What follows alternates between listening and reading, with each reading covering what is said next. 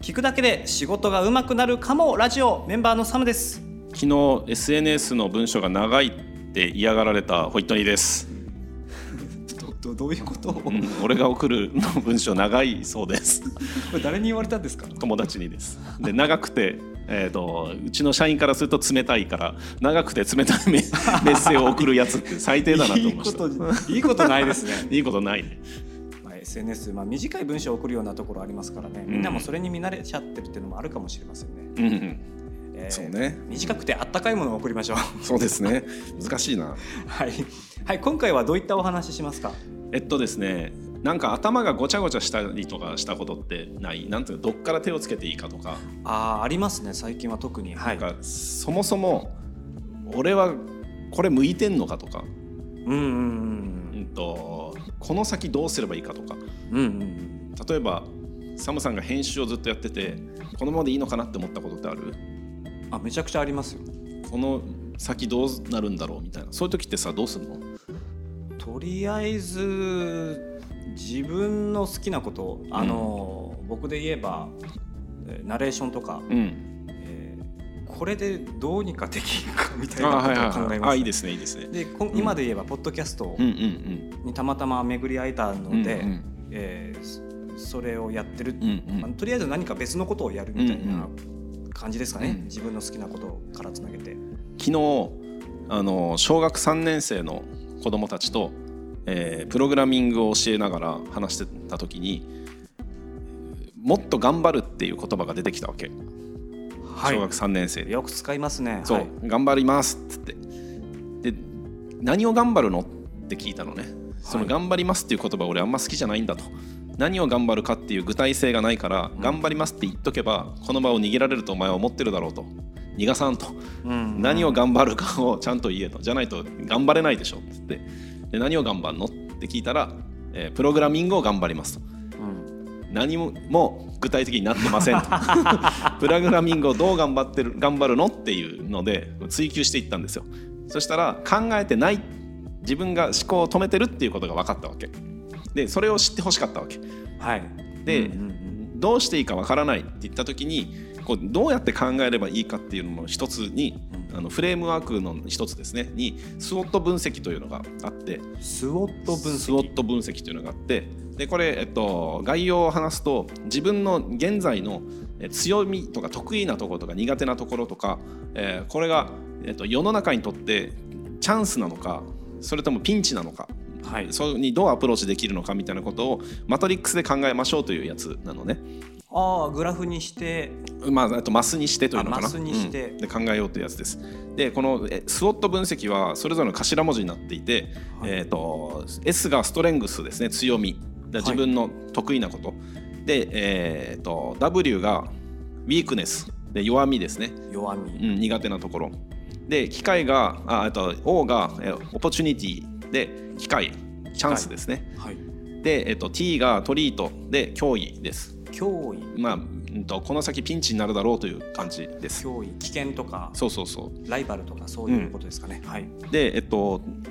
最近俺も実はこれを使って、えっと、授業を整理したんだけどそのプログラミングを子どもたちに教えるっていうことに関して、えっと、授業を整理したんだけど、えーまず自分の強みってなんだろうと思うと、はい、えっと、子どもたちがあの自主的に半分ね半分自主的に、えープログラミングの学習を開始するっていう、 えっと、プログラミング学習を開始するっていう、うん、ことができてるその環境が整っているはい、で、えっと、子どもたちを褒めるという会話もできているっていう点では、あの強みなんですよ。で苦手なところで言うと教材の更新が遅かったりとか、えー高度なプログラミングの楽しさを教えることに対しては非常に苦手はい、だったりするのねなるほ。どでですねそうで機会としては、えー今小学校とか中学校とか、まあ、大学入試でプログラミングが入ってくるので、まあ、今後親の関心はどんどん高まるばかりなので、えーそこの波に乗ってるっていう意味では、えー非常にこれは良い機会になりますチャンスねで一方で、えー少子化とか、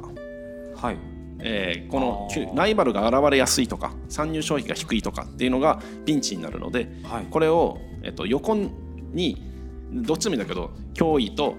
あチャンスとピンチを置いて縦軸に、得意と不得意を置いてその下にその、うん、と横、え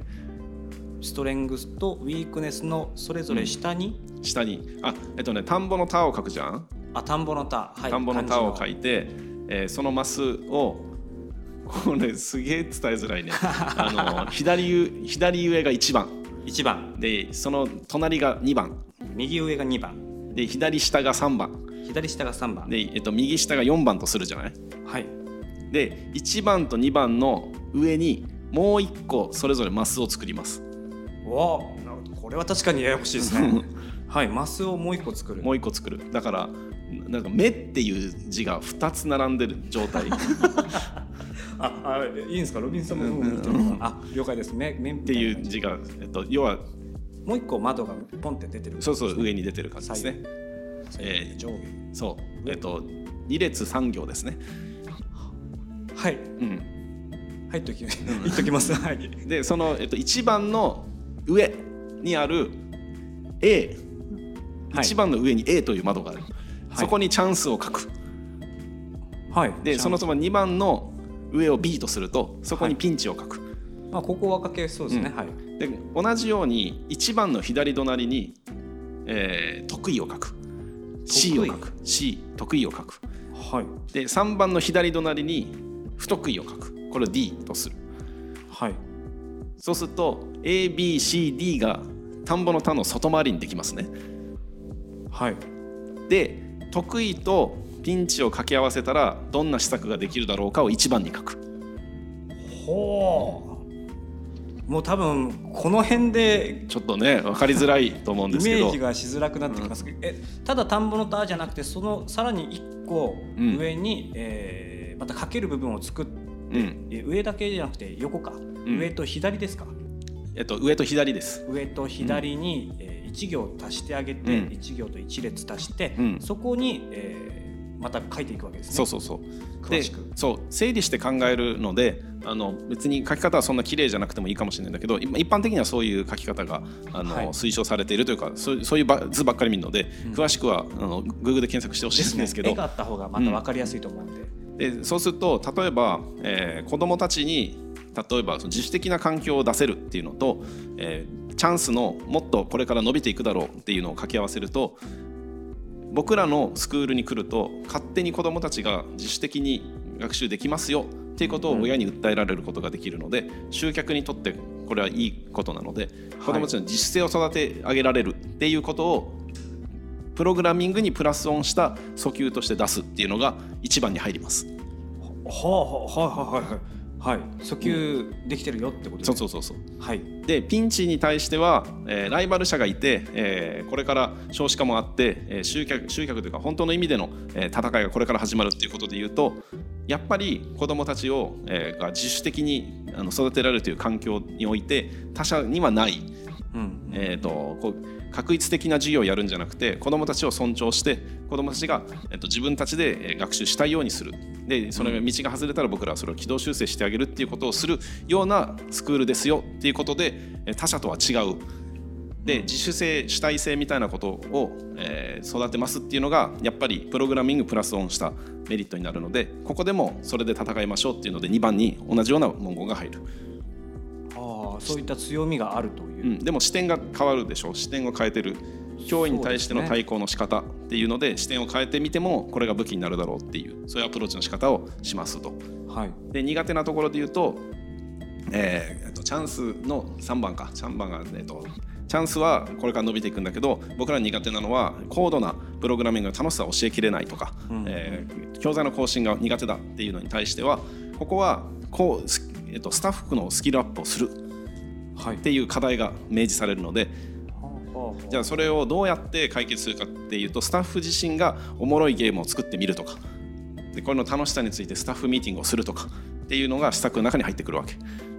あーあではあはあクリティカルなのは、えーピンチと不得意が掛け合わさる時にどうするかっつうとこれはねいろんな考え方があって優先順位を下げて今は考えないっていうやり方もあると思うんだけど、はいえーと脅威の方がピンチの方が、えっと、どんどん伸びる場合例えば僕らで言うとプログラミングスクールがワンサか出てくるとどんどん厳しくなってくるのではいプログラミングの順番は後ろなんだけどプログラミングの楽しさを教えられてその影響で主体的に学べる子どもたちが生まれるという要は1番2番3番を掛け合わせたものを強みにして4番のに書くっていう書き方を僕は今回したんですよ。はい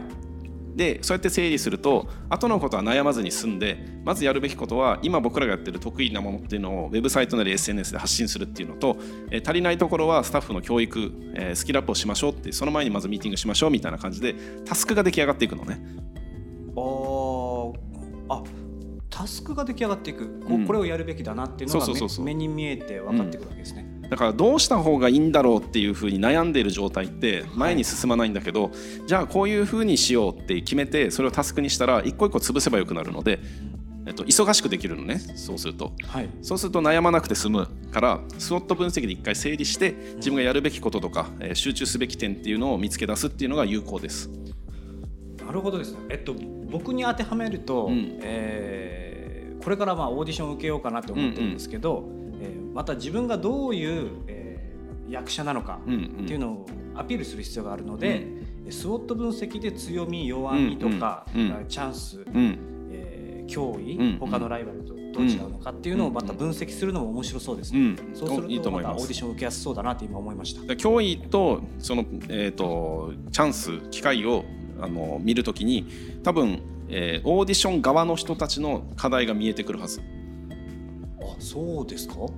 えっと、声のビジネスっていうのがお金にならないとかが例えばあーピンチとかチャそういうことあのですね脅威の方に入ってくるとかそれに気づくと、じゃあどうやったらその市場を作れるか自分がそこにどう貢献できるかっていうのに入ってくるのでそれが経営者の人たちはあの気に入る会話になると思いますよ。あー確かに僕の場合は沖縄ですからね、うん沖縄でどう仕事を作っていくのか取っていくのかは気になるところです、うん脅威ですよね、はい、であの今安島のそれも作ろうと思っているのでまたできたらあの発表しますね。わかりましたあもう、えーまさかスウォット分析について第2回があるわけですねじゃああそうですね、うんはいということでじゃあ、